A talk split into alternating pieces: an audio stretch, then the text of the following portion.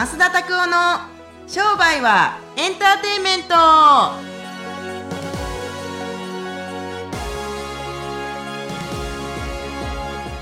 Welcome to 商売はエンターテイメント。ししっぽりと今日は始めていきたいと思います。はい。なんでこの映ってるな。はい。しっぽりな感じは。この、まあ、空間がですねちょっと落ち着いたところだからですね。ちょっと今日は落ち着いた感じで始めをやっていきたいと思います、しかしですね今日は何やらスペシャルゲストがちょっと映ってるようなんですけど。いや別にそれふ、はい。普通の人ですよ。普通の人？ただ何がスペシャルって刈り上げがスペシャルなんですよね。刈り上げがスペシャルなんですか？そう。今日はですね、はい。ある方をゲストにですね、はい。まあ、大体今回と、はい。あと次回ですね。2回にわたってちょっといろいろお話をですね伺っていきたいなと思うんですけれども、誰なんでしょうか？ね。はい、はいではですね今日のスペシャルゲストご紹介をしていただきたいと思いますそれではよろしくお願いしますあどうぞここに。自分で言わなあかんのですね。そうです そうはい、こんにちは。えー大阪の大阪北浜のピラティススタジオ、えーやっております。澤田理香と申します。よろしくお願いします。今日はもう澤田先生ですねもう増田先生がねこう先生としているんですけど増田先生としているのに澤田先輩と呼ばれる。唯一の。あのーなぜ澤田先輩と呼ばれるようになったのかっていうのはですね、はい。えっとまあ、僭越ながら私はい。正人子誕生日11月24日まではい。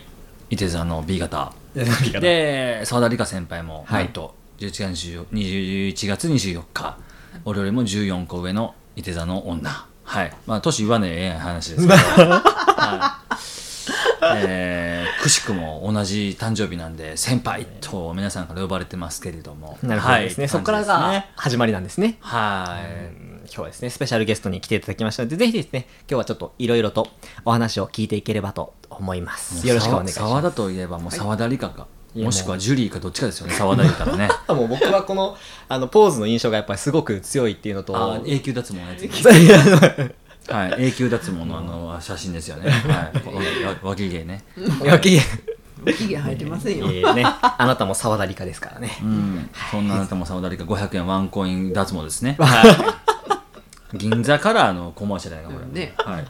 感じですけども。はい、ぜひよろしくお願いします。よろしくお願いしはい。はい。それではですね、ちょっとまずですね、一つ聞いていきたいのは、聞いていきたいのはですね、はいはいまずですね、澤田先生がですね、はいまあなんでどういうふうなこう出会いをして、まあどういうふうなきっかけでこの増田塾、要するに SG に入っていったのかっていうのをお聞きしてもよろしいでしょうか。まあね。どういうふうな出会いね、これ、はい出会いというかね、ポンってメールに入ったんですよね、私の場合は。あ、メールに入った。うんなので、えっ、と別のネットネットでまあなんていうんですかし商売関係のマーケティング関係のお商材を買ってたんですよ。あでその中にリストという形で入るじゃないですか。うんでアフィリエイトですよねでそのある方からのアフィリエイトでこんな面白いのあるよって言ってメールが送られてきてそこに動画があったんですよね、はいはい。でそれ開けたら増田先生のうん。だったと。なるほどですね。じゃあ一度何かこう、ちらっとどっかで見て、まあ、登録してたというか、なんかそういうので、全くないです。えー、全くない。てっきり結構皆さんあの意外とまああのマスの奥さんのお友達でとかっていうのがあったりとか、やっぱ意外と紹介だったりとかするっていう人が結構多いんですけど、ちょっとこうどういう経緯でこう入ったっていうのがあったのかなというふうに思ったのでうん。んじゃあ急にそれを来た時ってなんか入ろうってもうすぐ思われたんですか？あこれだみたいな。それともこえー、と動画をそう開けてみて、まあ、案の定面白い、うん。あの時のプロモーションって結構面白い動画が来て、でもそれ見て登録したんですよね。はいはい。うん。うん、でそうするとこう自分たちよりも先に入った人たちのこう成果とか結果っていうのがこうクイズ形式になってたりとかして、はいはい。うん、で次何が来る？次何が来る？と、まあまあまたハマってる感じ。あじゃあもうこう来るのがワクワクしてどういう人なんだろうなっていうのが楽しみな感じだったんですか？とね人がどういうというか結局その同じようにいろいろ商売して困ってた人が試作をしてどんな風に結果を得ていったかっていうのが動画になってるんですよ。うん。はい。でそれが何日後でしたっけ？よくわかんないけど。とにかくこう前編後編分かれてて、へえ、あうん。でそれを次が見たい。へえ実際はこう何期からいらっしゃるんですかね？えっ、と MSD の10期から。10期から。はい。あなるほどですね。だから。SG の10期 MSC の10期って何？2010月2017の1月ですね。うんもうじゃあ7もう。のえっ、とな夏あからですね。えっと7月。ですね。7 7月月からね。もうだから3三年。前ですね。すごいですね。あごめんちょっと減れたけど今。あ 実際こうまっすんはいかがでしたか？こう初めて入った時のこの印象というか。あー僕は澤田理香先輩見た時にあのまあピラティスの先生。はい。であのアメリカのフィットネスのウェアのブランドでルルレモンってあるんですけども、はいはい。もうすごいシルバーのキラキラした靴を履いてきてへでピッチリとしたスパッツですよね、うん。でなんか上適当になんか羽織ってきてなんかビジビジの人来たなと思って。そうですね。仕事終わりでもう片付けて即行きましたね。あすげえビジビジの人来たわー言うて。あはい。まあでもあれですよね。小ざっぱりしてるなって感じですよね。うん。うん。その時はあの今よりも太ってはったんで、うん。はいはいはい。ちょっとなんかのの割にはちょっとなんか二重顎になりかけてんなこのおばちゃんみたいな感じのところが一番最初の印象でしたね。なんせすごいキラキラのコンバースか何かを履いてきはったんで、うん。はいはい。ものすごい覚えてます。ブルー僕の中ではもうなんか印象はブルーのスパッツを履いてたんですよ。はいはい。でそれですげえなと。へえまあちょっとだけ変わった人なのかなっていう感じは印象ですよ。うん。思いましたね。あじゃあファーストインプレッションはちょっとこう、ちょっと変わってる感じなのかな。そして僕の中での結論は絶対澤田さんは今日の説明会では絶対買わない人の部類に入ったんですよ。へえあ。あなんかまあなんでかって言ったら、はい。あの大体インストラクターやってるっても分かるんですけどインストラクターはもう僕の中でお金がない人たちっていうもうくくりなんで、ん。だからインストラクターっていろいろごちゃごちゃ言うんですけれども、はい。大体金ないんですよね。うん。っていうのがあったから僕はなんかまあまあまあまあ丁寧にもちろんいつもやっていきましたけれどもって印象はとりあえずこの人は買わない。ルイだと。ガッと前に出て一生懸命頑張ってメモってるけど、はいはい。ああこれは断り文句がごとくメモってるんだなっていう感じでトラクターの印象はそうでしたね。ああそうなんですね。はい。あじゃあもう最初からマスの中ではそういう前提条件というかそういう経験のデータがあったってことなんですね。そう。で澤田さんがどうとかじゃなくてインストラクターっていうのはやらないもんだ増田地区はと思ってたんで。うん。ん。じゃあこう一番最初にこうその部門の門を叩いてきてくれたような方っていうことですか？うん。まあいずれにしてもあの僕はいつもちゃんと一生懸命これでも一生懸命やりますから。まあまあ。えいやいやいやいやいやあのいいこれでも一生懸命やってから適当な感じでやってるって言ってますけどもちゃんと一生懸命はい特に説明会の時とかはこの人たちにちゃんと伝わるようにいいつものやつの授業を1時間半とかでやるような感じですからうん。結構ストレスかかるんですよね。その時当時はえの朝昼晩やってましたからー。一番最後の晩の7時半とかのクラスっていうかあの説明会でそう。なんですね。でんと前に座ってそうん。の時の参加者7人ぐらいでしたけれどもはいはい。ああもう疲れたな。もう教室も今日は適当に最後はやってはい。ととりあえず早め飯食いに行こうと。いつもよ大阪のお説明会の後は焼肉を食べに行くんですけどもう焼肉が食べたいから早く帰ろうと、ん。はいもうちゃちゃちゃちゃちゃっと終わって早く帰ろう。って本当そうなんですよ。もう疲れてるんですよ、はいはい。何連チャンなんで。はい。5日間で15回とかやるんで本当に。で最一番最後の大阪だったんでもう疲れたなと。はいもうええやろ一生懸命やったしもうにその一回朝朝と昼のもう会でとりあえず結構決まってたから、い。もううんとりあえずいいやろって感じでまたええやつ来たでって感じですね。うーんなるほどですきっね ついの来たわみたいな。そう。なるほどですね。ちょっとキャッチボールしようぜ言うて160の直球がパーンって感じですね。すっげえ。何なんそれ手の骨折れたわみたいな感じの。剛速球すぎてる。やばすぎた。そんな感じの印象でした。本当にでもまあ強烈でしたよ見た目は。とりあえずなるほど。逆にですけど澤田先生はどういうこう最初のファーストインプレッションというか結構皆さん動画とかで最初にこう事前に見たりとかされてるので、うん。うんあ結構怖いのかなとか結構なんかうわーって言われるんじゃないかなっていう印象があって結構怖いっていうイメージが結構最初入塾した時は多いって聞くんですけど実際お会いしてみてどうだったんですか、これいつもねえ言うとね怒られる。んですけど入り口入ってで先生やはったんですよ、ではい。私やっぱり「こんにちは」って言ってはい挨拶するんですよね、はい。で「あこの人シャイなんだ」って。へえあ。でそそういう始まる前。まあもちろん説明会だから、はいはいやっぱり集中してはるとかってね、うんあると思うんだけど、うん、そういう見方してね中入って一番前にデンって座ってたんですけど。実際こうどうなんですかね。僕は例えばまあ今まっすんって言わせてもらってますけど、塾生で今も来てますけどやっぱこう年上年下っていう感じでやっぱ先生は上。でもこう逆の立場じゃないですか。ちょっと年齢の先輩ってなってでも教えてもらう人ははい。年齢は年下ってなはい。感じですけど、これに関してはこうギャップとか違和感とかってなんかこう入ってくるものとかってこうどうだったんですか？ああそれは全然ないですね。ああそうなんですね、うん、人うんなんていうんですか？ももの習うのは別に年齢関係ないから、うん。ん教えてくれはるんだったら年齢が上であっても下がであっても、うん。それは素直に聞きます。ああそうなんですね、結構なんかこうやっぱり俺の方がいろんなことを経験してるからこいつは何言ってんだみたいな感じの人もいたりされるんじゃないかなってやっぱこう年齢が上の人だったりするうん。とやっぱそういうのがあられる方もいらっしゃるんじゃないかなと思ったのでうん。僕は分からないですけどうん。逆にそういう実際の立場の人はどういう感じで入塾されてみてうん。どういう感覚なのかなっていうのがあったのでうん。ちょっとお聞きしてみたいなと思ってですね。だって自分に持ってないことを持ってる人じゃないですか結局習いに行くっていうことは、そしたら、うん、やっぱり聞くべきものは素直に聞かないと。ううん。んまあ実践していって聞いていってそうですね。でなるほどですね。まあ、でも実際ですけどこう入る前とはい。入ってみてからってこうどういうふうに変わっていったんですか？今までの。入る前はね結構悲惨だったんですよね。悲惨ですね。入る前のどんな状況だったんですか？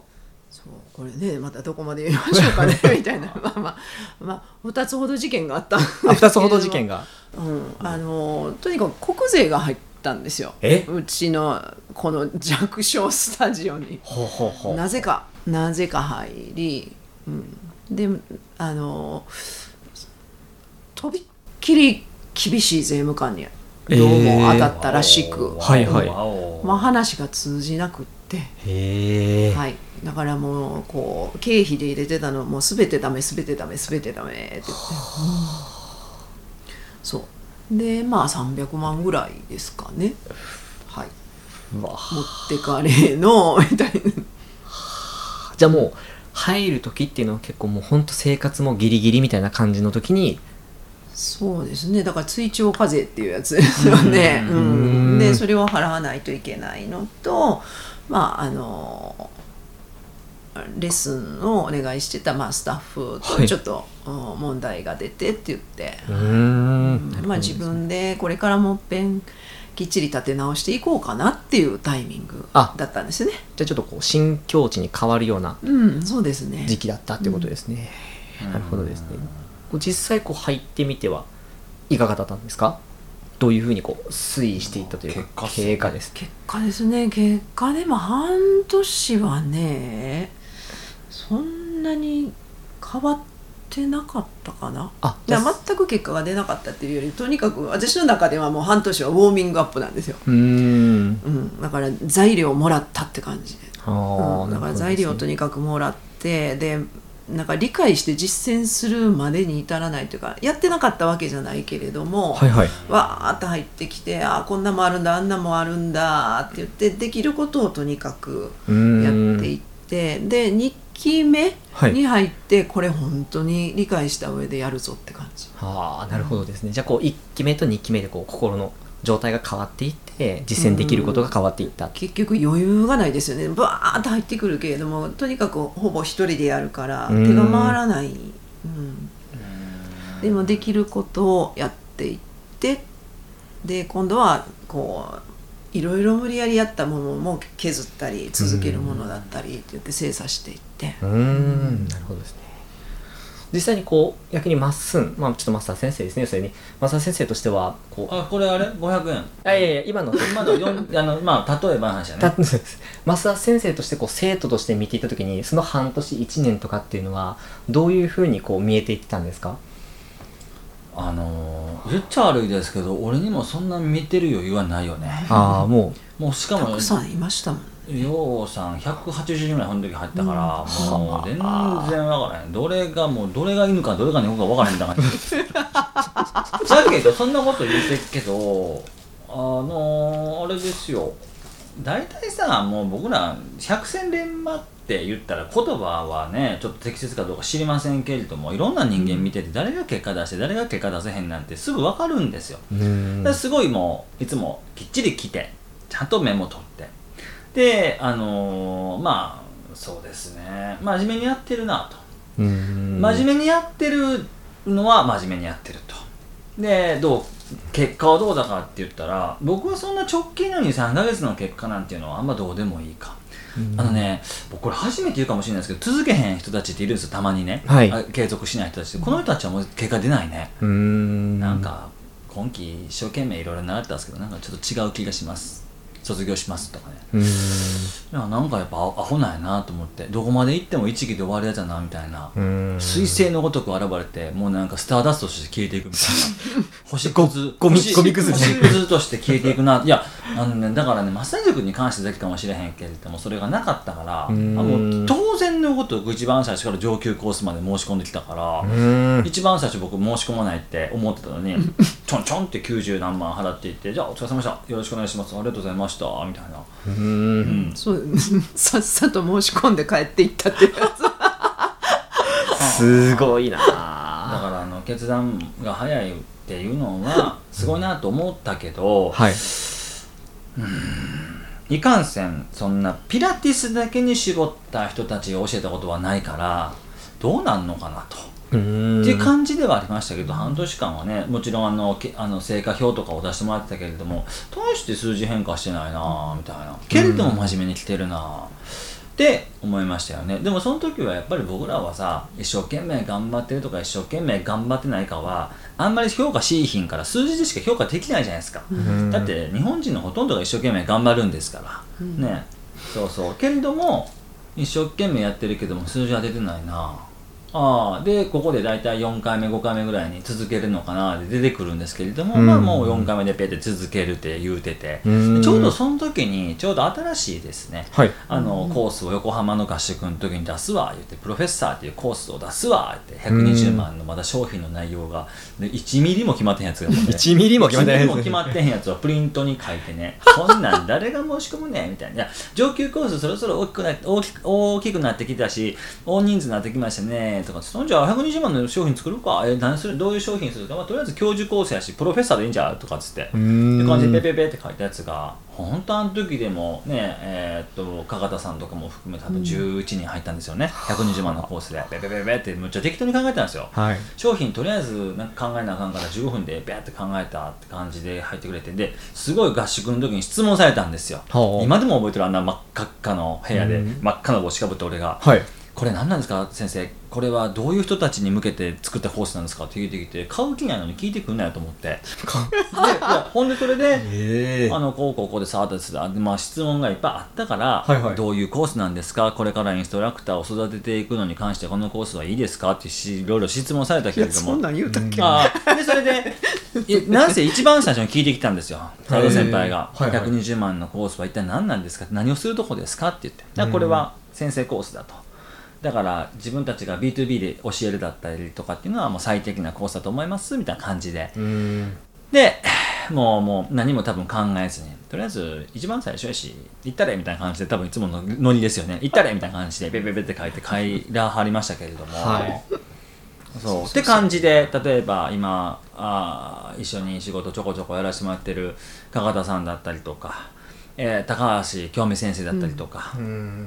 あとは鈴木和人君だったりとか。まあもうあの辺のまあそうですね。粒揃いがいっぱい。粒揃いなんですね。つぶつぶ僕がしてみたら全員粒。うん。うんですけれども人たちが入ってくれてどんどんどんどんプロフェッサーとしてのなんか商品の価値が高まっていったって感じですね。もちろんそのうちの中でやっぱり澤田先輩とかも入ってますけどって感じですよね。はい。なるほどですね。うん。まあ実際にこうこう SG とか、まあ、プロフェッサーに入っていただいて実際にこう MVP を取られたんですけどその時は何が一番あもうこれだな今期の MVP はこれだなって思ったこの要素って何だったんですか？あ僕がその澤田先輩を MVP に選んだ理由ですか？はい。いやいやもうそれはもう完全なる安定ですよ。やっぱりこう安定した数字を常に出してくるし、で何が何があろうともとりあえずこう淡々ととりあえずピラティスの運動だったりとかリフォーマーっていう要するにピラティスで使うこの器具ですよね。を使ってどういう運動をします？ああいう運動をしますとかってもうとりあえず毎日やってたから。こいつはもうとりあえず化け物だなと毎日ようそんな取れるわと思ってで機械が強いかって言ったらめちゃめちゃ弱いと思いますよ多分。プラスマプラスとマイナスぐらいしかわからないと思いますよ多分。ドライバーで言ったらマイナスドライバーとプラスドライバーどっちでこれ緩めたらいいんですかぐらいのそれぐらい機械音痴だったと思いますけどそれでもやっぱり一生懸命テロップつけて動画開けていって Google マイビジネス淡々とやっていってっていうのを続けていって本当に毎日問い合わせがとか毎月どんどんどんどん売り上げ上がっていったっていうのもやっぱり MVP に選ばせてもらった理由かな。うんまあ、MVP 上げた次の月で完全にこう数字が落ちたんですけれども、ガーン言うて落としましたみたいな感じで言ってましたけれども、笑いながら、まあコロナがちょうどあったからっていうのもありますけれども、はい。そんなコロナ？はい。そんな頃なんです。はいはいありがとうございます、はい。えありがとうございますまあ実際ですねじゃあこう、はい。まあ、今いる塾生さんであったりとか、まあ、実際に経験してみて、まあ、どういったことなんかこう一言じゃないですけど、うん。まあこうどんなとこですよっていうのをなんかこうどんなとこですよ？はい、まあ、見ていただいている人とかうん。結構まだこの実際に来られてない方もいるので実際どんなところなのかなってあ見たりすることあると思うんですけど実際にこう声としてははい。ちょっといただきたいなと思ってね。人的にこんなことあんま聞かへんからね。そうです。さだささださんにとって商売の学校って何でこういうやつはもう絶対き来なくちゃいけないっていうかね、うん。必要っていう。う、今情報とか知識って本当にただで簡単に手に入るじゃないですか。うん。でまあ自分も教えてるからね思うんですけどで知ってて、うん、知ってる知ってるってああ知ってるって言ってうんうんうんって首ね縦に振って。で実際知ってるだけで実践したことないっていうのがまあほとんど。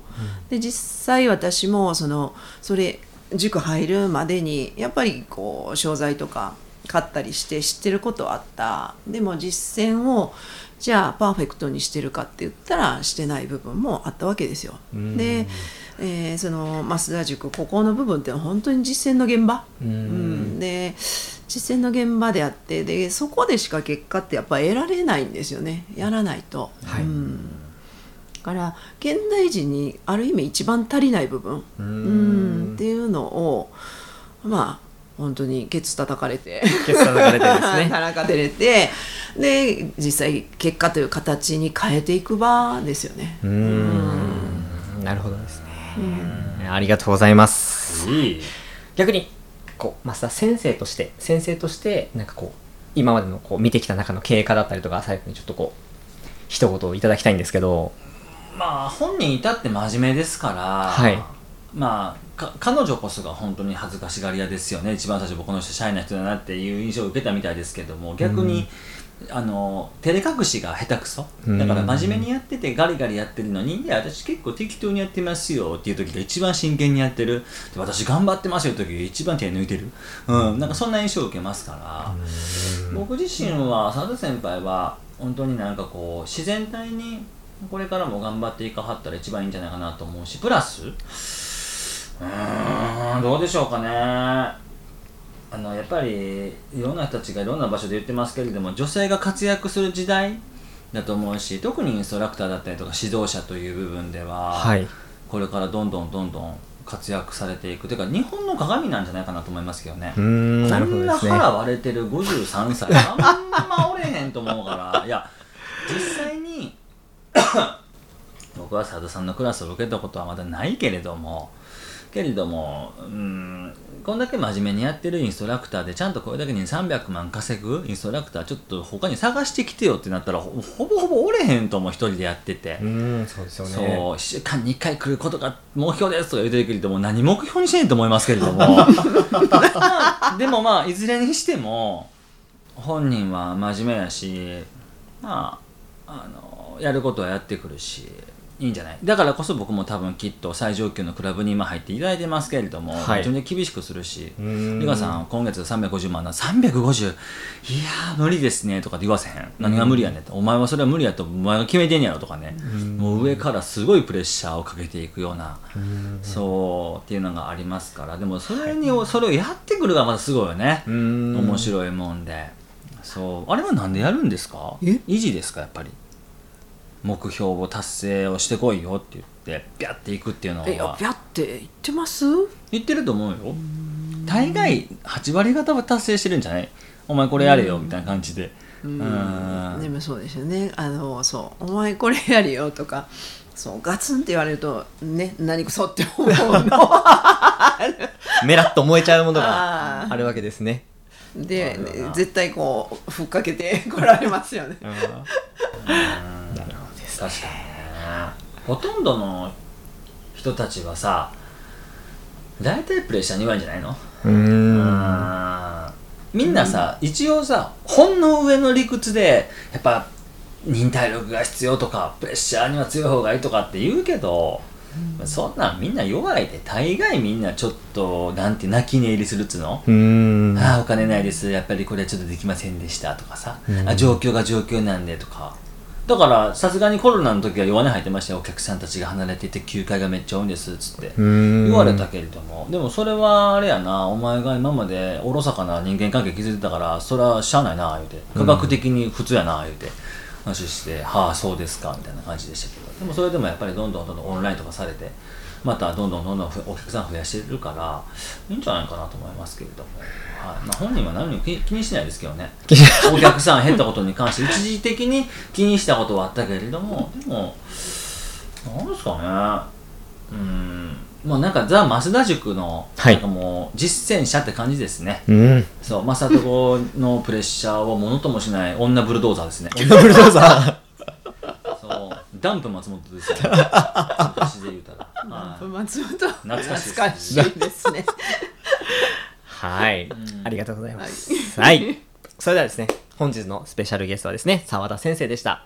本日もポッドキャストインターネットラジオを見てくださってありがとうございます。またですね実際にこの場のスペシャルゲストとして呼ばれる方がいるかもしれませんのでぜひまた呼ばれる時があれば楽しみにしていただければと思います。ね。はい。それでは今週も終わっていきたいと思います。それではさようなら。佐田先輩どうもありがとうございましたありがとうございます